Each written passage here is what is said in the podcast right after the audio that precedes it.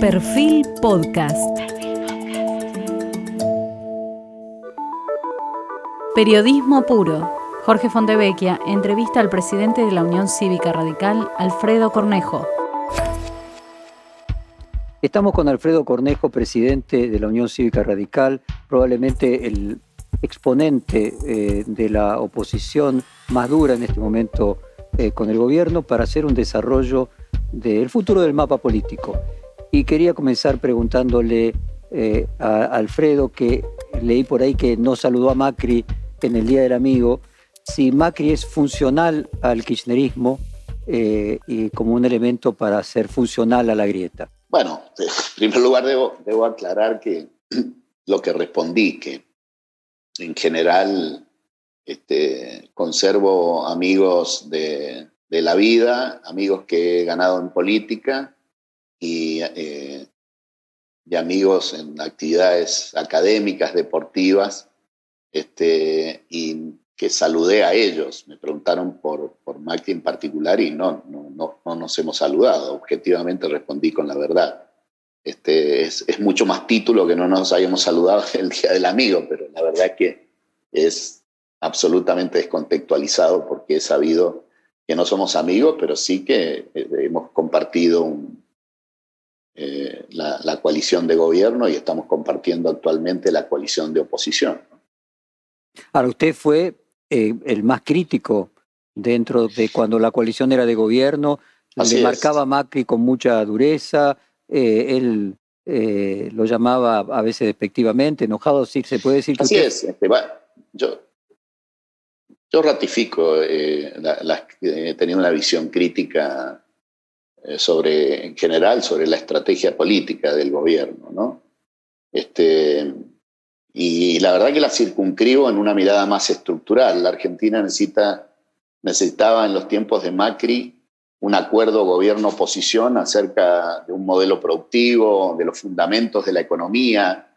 Es, en estos tiempos y en la cultura populista que vive buena parte del mundo y la Argentina no es ajena, eh, los acuerdos gobierno-oposición son claves este, para construir una economía eh, razonable y sensata. Eh, eh, pactar el equilibrio fiscal, pactar la circulación de la moneda, los aranceles externos, la política exterior, el comercio exterior y demás, debieran ser este, grandes acuerdos. La democracia, las democracias que tienen éxito económico son con acuerdo de oficialismo y oposición, ¿no? Eh, y nosotros no lo tuvimos por errores propios este, de nuestro gobierno, eh, del gobierno de Macri, pero también porque tuvimos una, una oposición bloqueadora y muy salvaje que fue la del kirchnerismo. Eh, y ahora el país, antes de la pandemia, necesitaba un gran acuerdo, oficialismo y oposición, eh, y con posterioridad a la cuarentena, remedio de la pandemia en Argentina, vamos a necesitar un gran acuerdo de oficialismo-oposición. Lo veo difícil, pero creo que vamos a tener que ir hacia ese, hacia ese lugar. Mis críticas en su momento son las mismas de ahora. No, no, no, no, no veo incoherencia en el planteo, al contrario, veo incoherencia en los que eran más bien chupamedias de, de Mauricio eh, y, hoy este, eh, toman, toman distancia que en mí, que fui un crítico en su momento y las cosas que criticaba son las mismas que estoy planteando hoy, ¿no? en términos estructurales. Luego la coyuntura ha hecho cambiar muchas cosas y, y algunas son institucionales muy, muy este, difíciles de procesar eh, para el pensamiento tradicional del radicalismo, como el atropello a la justicia, la independencia de poderes y la república. ¿no? Alfredo, usted yo recuerdo, incipientemente viviendo. ¿no? Yo recuerdo que usted eh, visitó eh, a cuando Macri era presidente, sus vacaciones en Villa Langostura, a comienzos del año pasado, para insistirle que él no sea candidato, eh, que él iba a, a hacer perder a la Así coalición es. gobernante. Así es. Eh, y ahora para las elecciones del 2021, ¿usted le recomendaría también que él no sea candidato? Yo creo que la, figura de Mauricio Macri primero es, eh, eh, debe estar en, la, en, nuestra coalición y es una contribución, creo. Nadie puede perder la experiencia de alguien que ha sido presidente de la nación eh, en, en, estos últimos cuatro años. Así que lo veo como un activo que él esté allí. Ahora, también creo que sus apariciones fundamentan buena parte del fanatismo y la legitimidad del, del kirchnerismo. ¿no? Eh, entonces, eh, es, eh, es probable que Mauricio no contribuya en este tiempo al fortalecimiento de la coalición, pero sí contribuye estando dentro de la misma y garantizando su unidad o comprometiendo su unidad. No es el único que garantiza la unidad. Parece que esa sería la medida justa, ¿no? ¿Usted, usted ve un paralelismo entre él y Cristina Kirchner? Eh, ¿Sería Cristina Kirchner también un activo eh, con su experiencia de expresidente dentro de la coalición gobernante? Bueno, sin duda alguna, eh, sin, con los votos, lo, que resume en este tiempo es lo que de alguna forma dijo Alberto Fernández, ¿no? Este, con Cristina sola no alcanza, eh, este, eh, eh, sin Cristina no se puede, ¿no? Eso fue lo que él, él resumió, Alberto Fernández, ¿no? Este, entonces, sí que hay, un paralelismo, hay, un paralelismo con Macri y Alfredo, o sea, Macri tiene que estar dentro, pero con él no se alcanza. Sí creo, sí creo que hay un paralelismo en el sentido este, que Macri debe, debe colaborar con la coalición de oposición, eh, pero en lo que no hay un paralelismo y hay diferencias sustanciales es que Macri no tiene ningún interés ni vocación eh, por llevarse por delante la República y, llevarse por delante la independencia de poderes y cambiar el poder judicial por jueces eh, amigos. En eso no hay ningún paralelismo. Eh, Macri está en el lugar correcto en ese, en ese sentido, es republicano eh, este, y, respetuoso de la constitución. Eh, y me parece que ahí no hay ningún paralelismo. ¿no? Este, sí hay paralelismo, es que con él este, él tiene que estar. Creo que, ahí sí, sí, sí hay un paralelismo. Pero lo otro me parece mucho más sustancial. ¿no? Usted mencionó recién, déjeme ir entonces en esa parte sustancial, mencionó antes de que usted cree que después de la eh, pandemia va a ser necesario y hasta imprescindible un acuerdo entre la oposición y el oficialismo, y al mismo tiempo que lo ve difícil casualmente porque este sería el punto de diferencia, la reforma judicial, eh, los valores más republicanos. Eh, cuéntenos un poco entonces cómo imagina ese acuerdo. ¿Qué ha impedido el acuerdo, Jorge? Eh, los errores en, tiempo pasado, eh, errores políticos del Poder Ejecutivo, eh, de Macri en particular. Macri quería ley por ley en el Congreso y no un programa este, definido y concreto a acordar con la oposición, que era con los gobernadores peronistas y probablemente con Massa. ¿no? Eso, eso fue un error, porque había que acordar un paquete completo de reformas estructurales de la economía que nos sacaran de esta situación y que le diera la suficiente legitimidad eh, para que ese acuerdo eh, político generara resultados económicos este, de, éxito y virtuosos, ¿no? Este, que, perdone que lo eh, interrumpa. ¿Puede ser que Macri no tenía ese plan eh, y no es probable que no, es probable que no, pero sí esbozaba reformas eh, previsionales, laborales, impositivas, ¿no? ¿Y es probable que Alberto Fernández tampoco lo tenga? Es, muy probable, y ahí, ahí también hay un paralelismo, ¿no? Es, oportuno esa, esa interrupción, creo yo, en, ese, en ese punto, ¿no? Ahora, eh, la Argentina necesita un buen gobierno y necesita una buena oposición.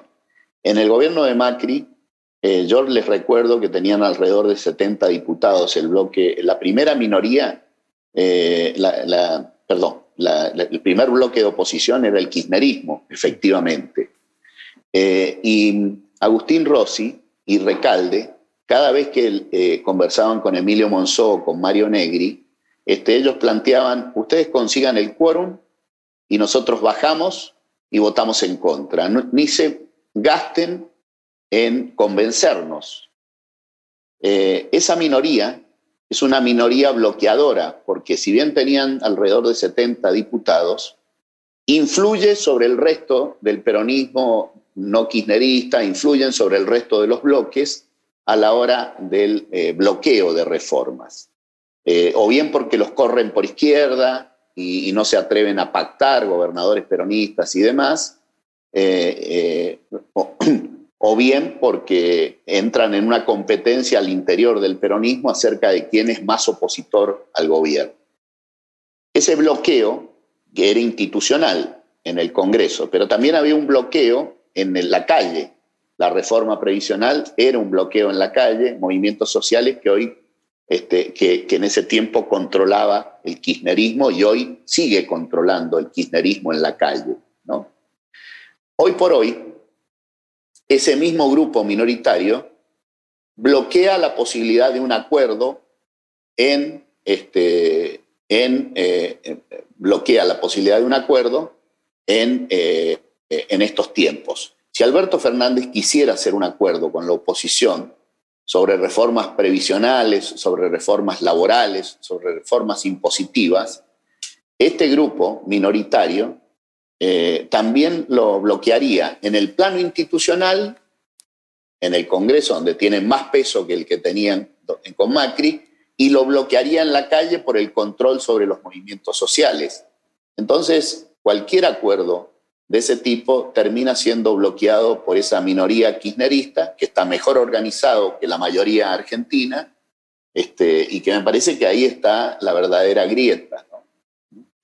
Eh, Dualde plantea que eh, hay situaciones similares a la de 2002 y que sería necesario después de la pandemia con una crisis económica que va a ser igual o superior que el 2002 o va a ser imprescindible un acuerdo de nueva forma de, gobernanza entre el, oficialismo y la oposición, incluso con la posibilidad de que hubiera participación en ciertos cargos ministeriales, como fue en la época que él hizo el acuerdo con, con Raúl Alfonsín. Eh, y al mismo tiempo plantea que sería la solución que tendría Alberto Fernández para construir una alianza superadora de la alianza de gobierno que le permita, como un aumento de capital, diluir eh, el 25% que podríamos decir de votos eh, kirchneristas.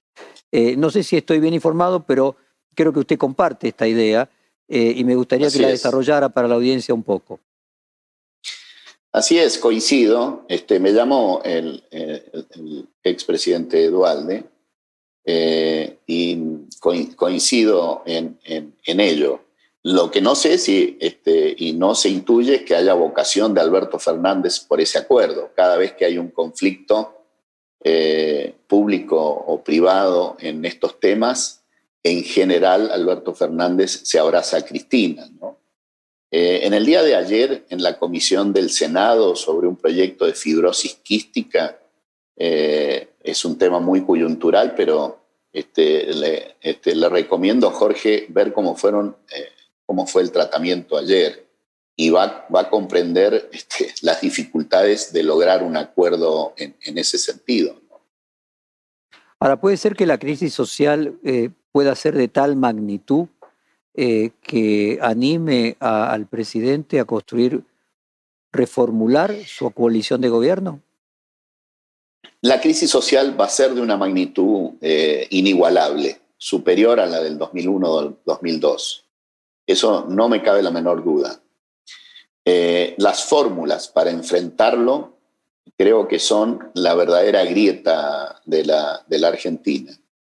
O uno, o, en la Argentina, la, grieta en la Argentina es entre un sector que produce, que crea riquezas, este, que, que, quiere progresar por el lado del esfuerzo individual y colectivo, eh, y la de un sector que pretende un Estado top, eh, eh, multipresente sin importar eh, cómo se lo financia ese Estado. ¿Mm? Esa es la verdadera grieta. Este segundo financia un sistema parasitario que no puede eh, que no propende a la productividad, al incremento de la productividad, y el primero este, se siente amenazado todo, todo el tiempo eh, por, por este último. Ahora, Alfredo, puede ser que... y ese, esa, esa, perdóneme para responder la, la pregunta, si no digo esto, no puedo responder lo otro. Que lamentablemente esa grieta no es peronismo-antiperonismo, este, es entre estos dos sectores, porque hay una serie de dirigentes de cultura peronista, republicana, etcétera, que se afirma mucho más en ese productivismo, eh, en esa mirada productiva. Eh, sin embargo, eh, hoy no este, muestran ningún atisbo de rebelión a la cultura kirchnerista, no muestran ningún atisbo. Y en ese marco este, no se sabe en qué lugar está parado Alberto, Alberto Fernández. y, es, y para responder lo del 2001, 2002, concretamente, las fórmulas para recuperarse es un capitalismo de riesgo eh, construido en un consenso social eh, y político, ¿no? O seguir de la misma forma financiando este, un sector parasitario con un Estado que se apropia cada vez más de, vía impositiva, etcétera, del sector productivo. ¿no? Y me parece que la salida de la pandemia tiene que ir por el lado de fomentar la inversión, este, por el lado de construir un capitalismo de, de, riesgo con un sólido consenso político y social, ¿no? que, es, el, que es, es, la salida, era la salida de la Argentina antes de la pandemia y es la salida de la Argentina eh, con posterioridad a la pandemia.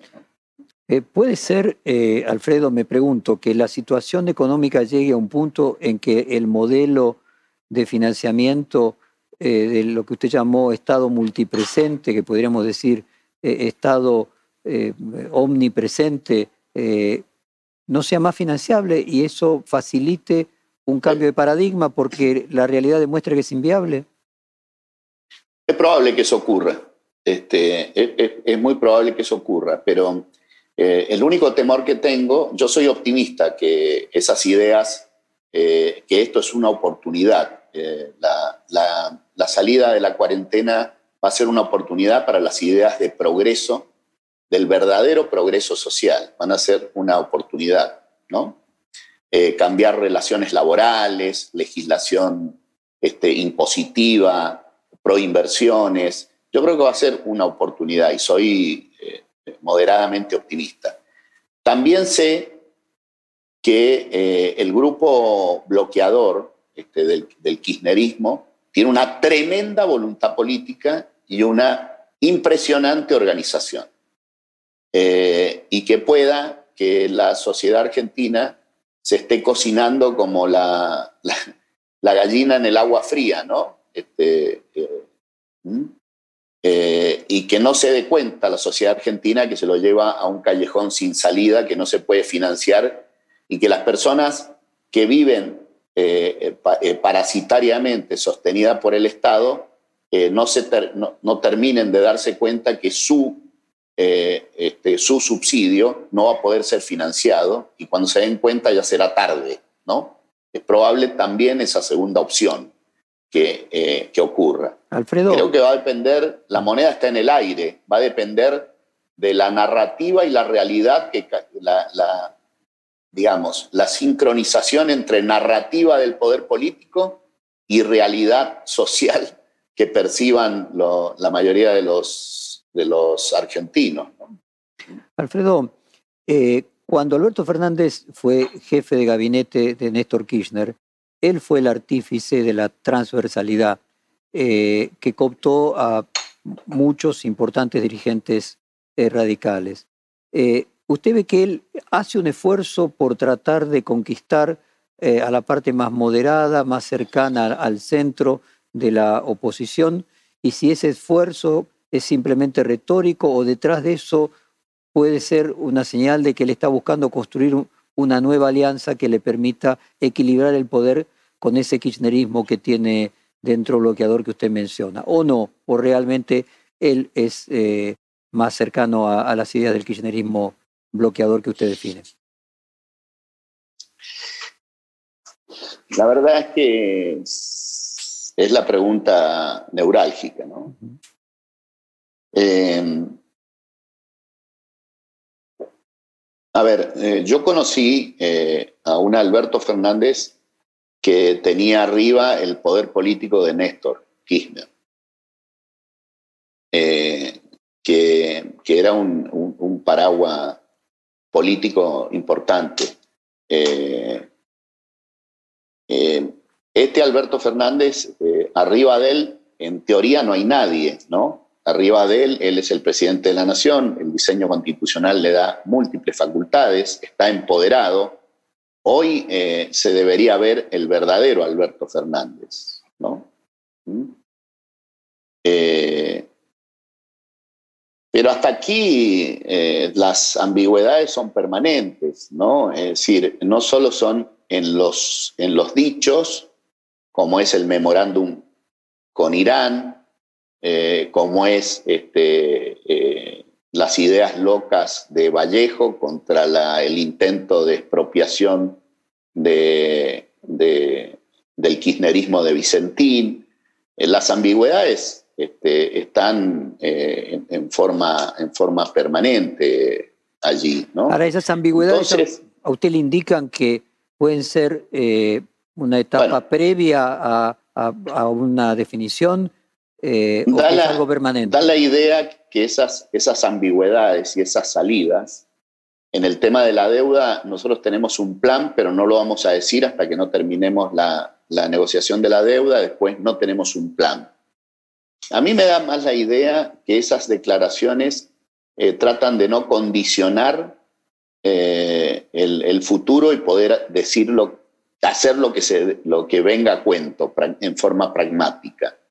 Entonces, me parece que hay que analizar más por lo que hacen que por lo que dicen. ¿No?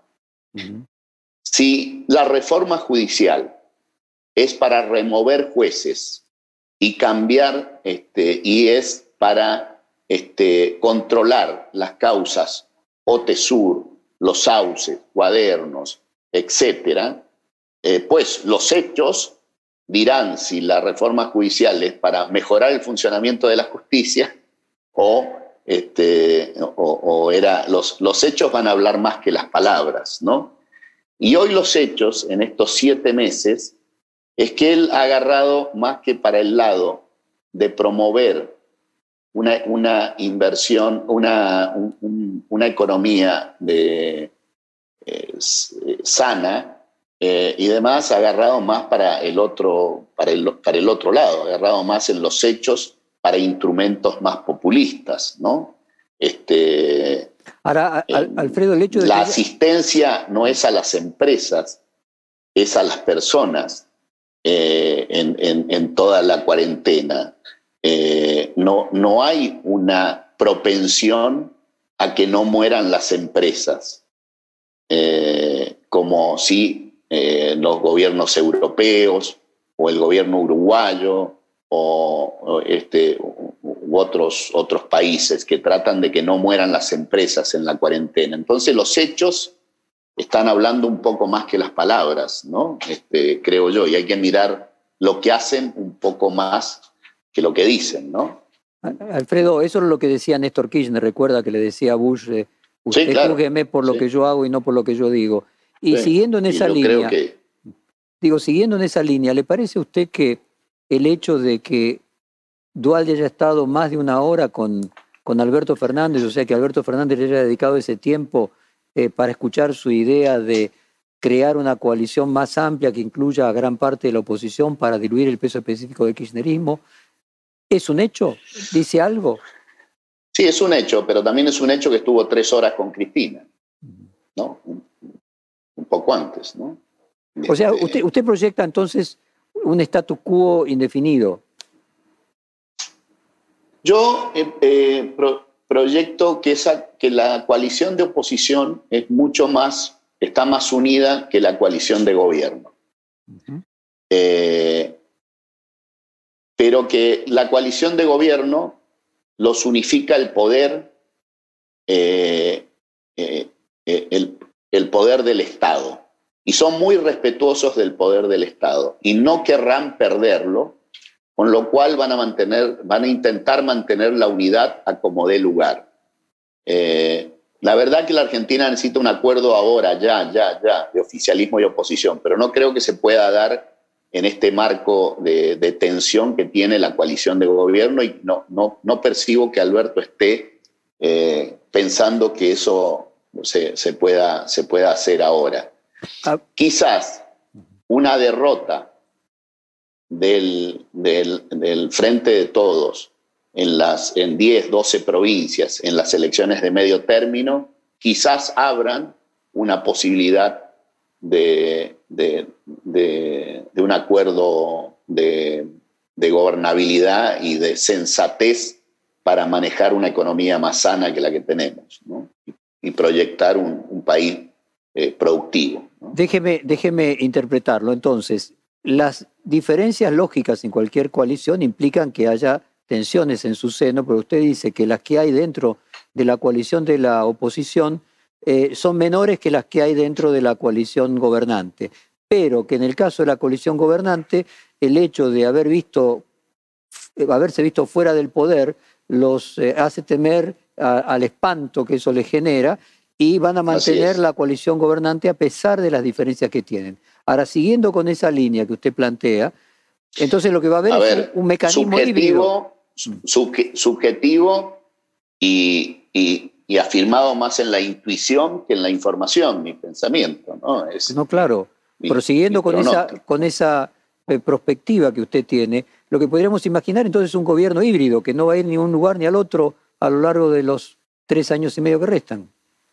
Bueno, de alguna forma estos siete meses, este, por ejemplo, en el tema deuda, eh, que supuestamente era el principal problema de la Argentina, si no se resolvía la deuda no se podía hacer nada, era el principal punto eh, de, este, en el que enfocó el gobierno antes de la pandemia, han dado muchas vueltas, han cambiado bastante la propuesta, la original, la original era último última propuesta, no se podía pagar más de eso, después se modificó un par de veces eh, y todavía no se llega a un, a un acuerdo cuando es evidente que otros países en circunstancias similares, con los mismos asesores financieros, como es el caso de Ecuador, este, ya tiene un acuerdo con un bajo perfil, con un eh, eh, bajísimo perfil mayor al, al, nuestro, ¿no? y, se ha dilatado innecesariamente. Incluso en esa dilación se ha estado pagando deuda, ¿no? Creo que la cifra no la tengo clara, pero creo que se ha pagado más de 4 mil millones de dólares, ¿no? Entonces. Eh, con lo cual, eh, es, eh, la, no definición de los temas también va impactando sobre el propio devenir del país, ¿no? Este, este pronóstico que usted me pide y que, eh, y, que podemos proyectar a los tres años y medio restantes, eh, los podemos proyectar, yo creo que va a ser una bisagra la elección de medio término. Ahí va, ahí va. lo va a hacer. Ahí va. Eh, Alfredo, usted marcaba la posibilidad de que hubiese una derrota en más de una decena de, provincias.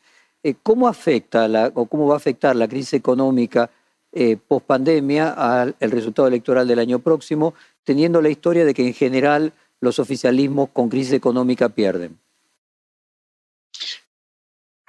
Es, eh, es una cosa muy interesante también que el kirchnerismo ha ganado elecciones eh, en los mayores picos de consumo, ¿no?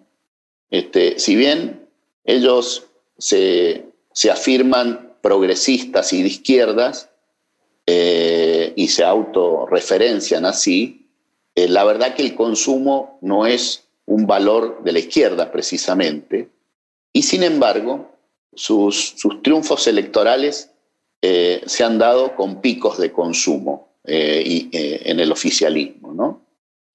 ¿Qué escenario me imagino yo este, en el 2001?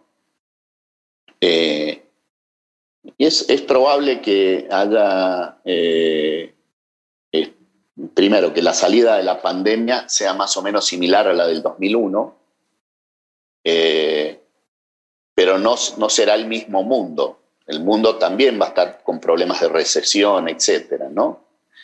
Eh, pero la salida de la pandemia para mí va a ser eh, una, la, misma fórmula del 2001, tipo de cambio real alto, deterioro de los salarios y de los ingresos del sector público y privado, y en el 2001, 2002 en realidad, inflación baja. En esta puede que sea con inflación alta. No creo que con hiperinflación, pero, pero probablemente con inflación alta. Inflación alta, deterioro del, de los ingresos, eh, es eh, mal, mal, mal humor. Mal humor de los sectores, de los sectores productivos y mal humor de los sectores asistidos. Este, con, con lo cual eh, es, es, un clima este, no, no, no del todo bueno para el oficialismo. Ahora, eh, ellos tienen una enorme voluntad política, una enorme voluntad política y una enorme capacidad de organización y no hay atisbo de aquí al 2001 de que los gobernadores que no deben estar peronistas, que no están cómodos, que no creo que estén cómodos este, con la cultura acá, eh, no se ve ningún atisbo de rebelión, ¿no? Eh, ni de plantear otro proyecto. Y si no se lo ve a Alberto en, la dirección eh, contraria, también creo que, bueno, que, el oficialismo va a tener dificultades para, para mostrar bueno, éxito económico. Alfredo. Sí tienen mucha voluntad política, mucha organización y son capaces de, de explicar lo inexplicable, ¿no? La narrativa, el relato nuevamente, pero no sé si la realidad va a acompañar ese relato. Ah. Probablemente algunos indicadores sean de crecimiento con respecto interanual, con respecto al año anterior, y eso les construya una narrativa. Ahora, no creo que se visibilice en un alto consumo como fueron las, las elecciones en las que ganaron. ¿no? Alfredo, usted varias veces se refirió al 2021 como 2001.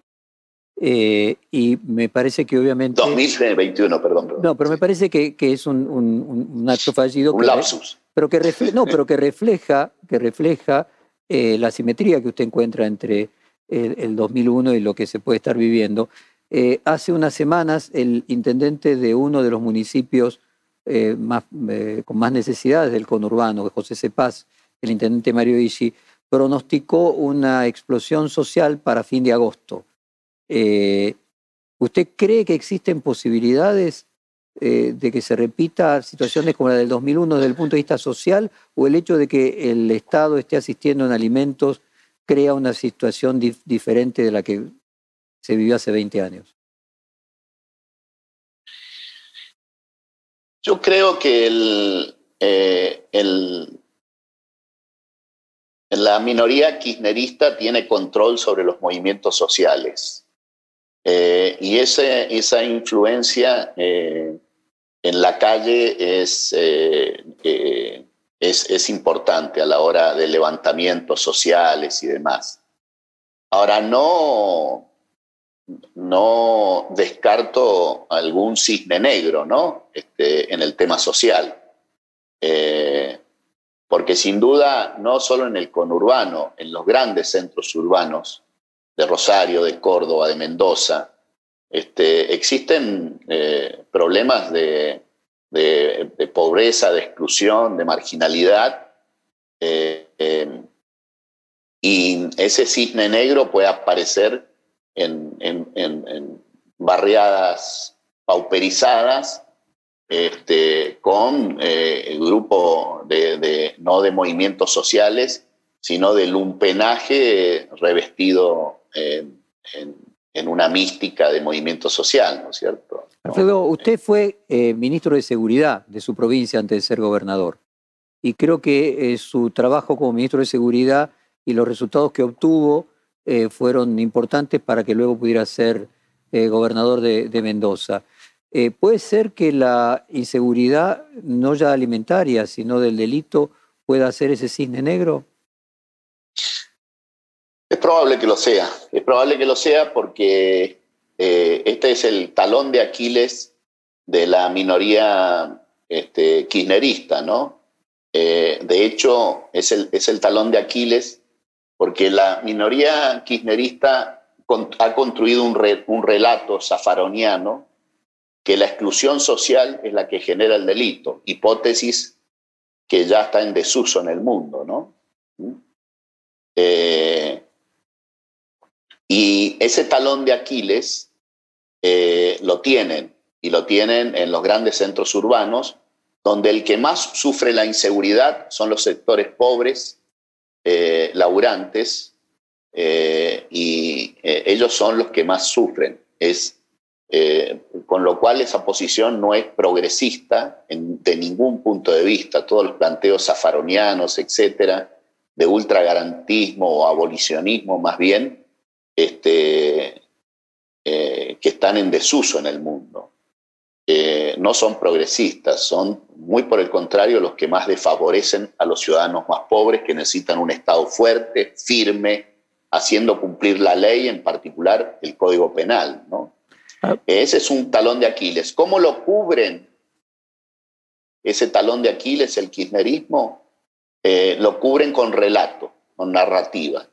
Y ahí tienen un alfil eh, que lo han puesto en la provincia de Buenos Aires, que es Bernie, este, que con narrativa cubre el talón de Aquiles de lo que piensa eh, en general y de la ideología abolicionista y de Zaffaroni, ¿no? que, tiene, que tiene los K. A eso le iba a preguntar. Usted vio que eh, se produce una situación un poco paradójica de que Patricia Bullrich y Bernie coinciden en su opinión respecto de la seguridad. Hay que juzgar este, a los dirigentes políticos en general eh, pero al peronismo eh, kirchnerista en particular más por lo que hacen que por lo que dicen. Vuelvo al punto. ¿no?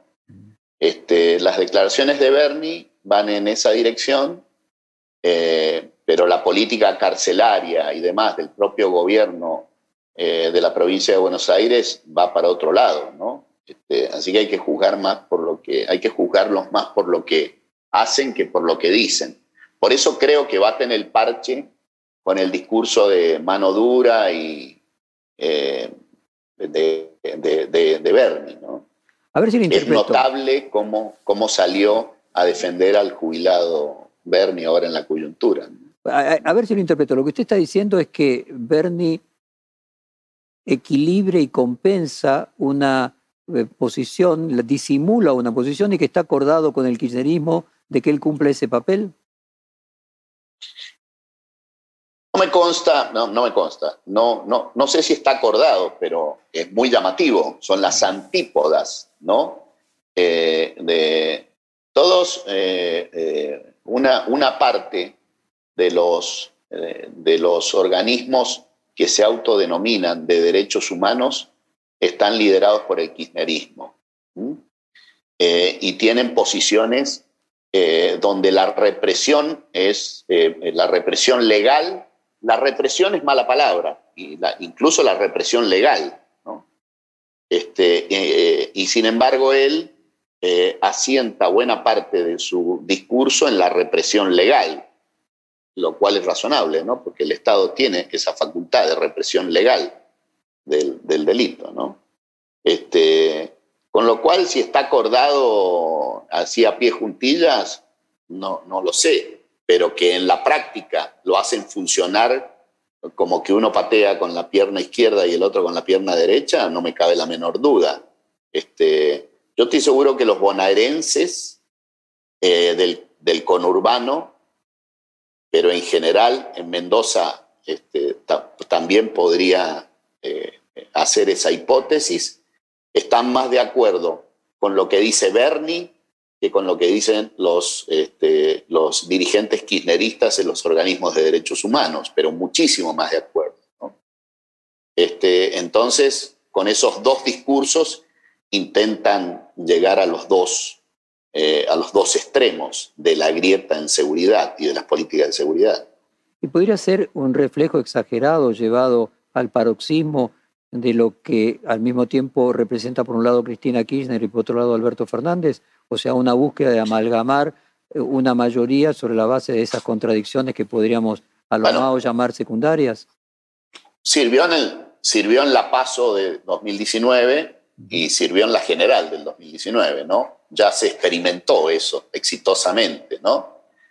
Solo creo que entre los dos, el que más eh, tiene tendencia a desdibujar el papel que cumple allí es el de Alberto Fernández en estos tiempos, a medida que pasa el tiempo, ¿no? O lo que usted dice es que Bernie lo interpreta mejor que Alberto Fernández. Bueno, yo creo que sí, yo creo que sí. Sí, yo creo que sí. Lo veo pesimista, ¿no? Respecto de, del futuro. Eh, más allá del optimismo retórico, cuando usted hace el análisis... A mí me encantaría, a, mí me encantaría otra actitud de Alberto Fernández. eh, me, encantaría una actitud no de ruptura con Cristina, obviamente, eh, porque no, no creo que corresponda que él rompa con Cristina, pero sí de que en vez de que él, eh, eh, en vez de que le corran el arco, yo preferiría que él fuera este, logrando acuerdos eh, y demostrando eh, su, su, su, poder político. La economía necesita un acuerdo. Él, él, está, eh, él está llamado a cumplir ese papel que de alguna forma la ciudadanía premió, ¿no? Yo creo que las elecciones las pierden los oficialismos. Creo que esa elección la perdimos, la perdimos nosotros por sucesivos errores. Eh, no la ganó el Frente de Todos, pero reconozcamos que tuvieron mucha mayor eh, ductibilidad y mejor estrategia a la hora de cambiar el candidato, etcétera, eh, y lograron éxito allí. Este, eh, y a mí me parece que el papel de él es el de la Unión Nacional, eh, y es, ese es el papel. Este, logró ganar con el apoyo de Cristina, pero lo que necesita la Argentina es un sistema económico fiable, estable, productivo, que genere oportunidad para los más de 40 millones de, argentinos. Y eso solo lo hace una política económica muy lejos del populismo K. ¿no? Este, y además se requiere hacerla consensuada. Me parece que Alberto está llamado a cumplir ese papel. Eh, es probable que se le esté pasando la hora este, y que va, esté desdibujándose esa imagen, ¿no? este, con lo cual después no puede hacerlo. O quizás una derrota Alfredo. en la elección de medio término eh, le dé una nueva chance de buscar ese, ese acuerdo. Alfredo, eh, no lo sé. cuando usted habló con Dualde, eh, le transmitió Dualde lo que él dice normalmente en los medios, de que lo vio al presidente eh, como agotado, como extenuado. Eh, en líneas generales, el expresidente Dualde siempre refleja las dificultades que significa ser presidente con todas las tensiones y que en siete meses se envejece siete años. Eh, ¿Usted tiene esa percepción también de un presidente que pueda estar en determinado momento, creo que Dualde usó la palabra de Isabelita, atosigado? Eh, no estoy autorizado a, a, a, contar una conversación privada por telefónica, que por otra parte fue meramente telefónica entre doctor Dualde y yo. No, no, me gustaría hablar en nombre de, de él, ¿no? no creo que sea, sea correcto, debería pedir una autorización para eso. Ahora, usted personalmente, cuando lo ve a, a Alberto Fernández en los medios, ¿percibe eh, un cansancio, percibe un deterioro físico eh, o no? Yo no lo conozco tanto como para tener una opinión tan, tan marcada. Lo, que sí lo percibo muy ambiguo eh, y, que se refugia en el ataque a un grupo de opositores, entre ellos a mí, eh, para, en vez de profundizar acerca de la necesidad de un acuerdo. ¿no? Eh, se, refugia su ambigüedad eh, y eh, termina, eh, bueno, no, no jugándole a favor, creo yo. Creo que eso se va a ir deteriorando, deteriorando su, su, poder político. Y que se refugia en el ataque a, quienes le hacemos críticas, a los periodistas este, que, no, que no tienen una, que él entiende que no, tiene una posición contraria. Eh, y, con algunos de nosotros este, se refugian atacándonos, ¿no? En vez de escuchar lo que decimos, ¿no? Es decir, a ver, conversemos, a ver qué, este, qué eh, eh, incluso más, yo creo que a la oposición de Juntos por el Cambio la complicaría más convocarlo a un acuerdo sensato este, eh, que, atacar a, sus principales dirigentes, ¿no? Alfredo, mi, pregunta era más del orden eh, humanista y, psicológico. no. Y que, déjeme completar una nueva forma de formularla. Eh, cuando usted lo iba a ver a Macri diciéndole, mire, estamos haciendo esto mal, eh, tiene que cambiar tal cosa, y se lo repetía a lo largo del tiempo, y luego le decía, usted no es el mejor candidato, córrase, ¿no percibió algo que recurrentemente sucede con los presidentes, que ser presidente de Argentina es algo tan difícil que muchas veces los presidentes quedan aturdidos? Sí, sí lo percibí con Macri, sí, sí lo percibí. Eh, paradójicamente he tenido una relación muy respetuosa, este, siempre, de, de, mí para con él y de él para conmigo, eh, respetuosa en términos formales, no siempre escuchado, francamente, ¿no? Eh, no tengo esa misma, eh, no, no, no lejos estoy de tener esa relación con Alberto, con el cual no he hablado en los siete meses, salvo en una reunión que tuvimos el otro día por Zoom, pero éramos 30 personas, 25 personas. Eh, como para tener una... Pero, es, un es un trabajo agobiante. Eso digo. Me pongo en su lugar, me pongo en su lugar. Y me, pongo en su lugar. Pero a mí me parece que el reclamo que, debemos hacer los argentinos es que necesitamos más que, más que políticos, políticos estadistas, ¿no? Eh, y me, parece que su agobio descansa en el éxito en las encuestas. Bueno, mientras las encuestas den bien, sigamos adelante así. La verdad que la Argentina necesita estadistas, porque hay, hay que hacer algunas cosas que van en contra de las encuestas, eh, Jorge. No, ahí va, sí, casualmente para que ser presidente no sea una tarea tan agobiante, no es imprescindible ese acuerdo entre el oficialismo y la oposición. Exacto. Que, se equivocó Macri y que se podría equivocar Alberto Fernández y Así es. no, lo ratifico 100%, lo ratifico 100%. Primero que un acuerdo daría gobernabilidad. No es lo mismo hacer cambios laborales para que se tome más empleo, eh, Jorge, con el acuerdo de oficialismo y oposición y con la venia de algunos sindicatos y algunas em, eh, cámaras empresariales, que hacerlas este, sin esos acuerdos. Y me parece que eso genera muchísimo menos tensión. Y si a su vez esas reformas laborales al cabo de menos de seis meses o un año, como han hecho otros países, se empieza a notar un aumento de la cantidad de empleo, miércoles. Yo creo que esto, eso da legitimidad, ¿no? O sea, tiene acuerdo político y tiene resultados económicos. Y eso también, este, desde el punto de vista de la psicología individual del presidente, el agobio pasa a transmitirse, no sé si en alivio, pero por lo menos en una situación menos tensionante y estresante. ¿no? O sea, podríamos decir por poner un ejemplo, lo laboral. ¿no? El agobio de los presidentes es directamente proporcional a la, a la crisis, a la falta de encontrar una salida. Yo creo que sí. Yo debo decir que soy autocrítico de... Yo creo que en general no se llegan al gobierno con un plan económico. A mí más de uno me pregunta si yo quiero ser presidente.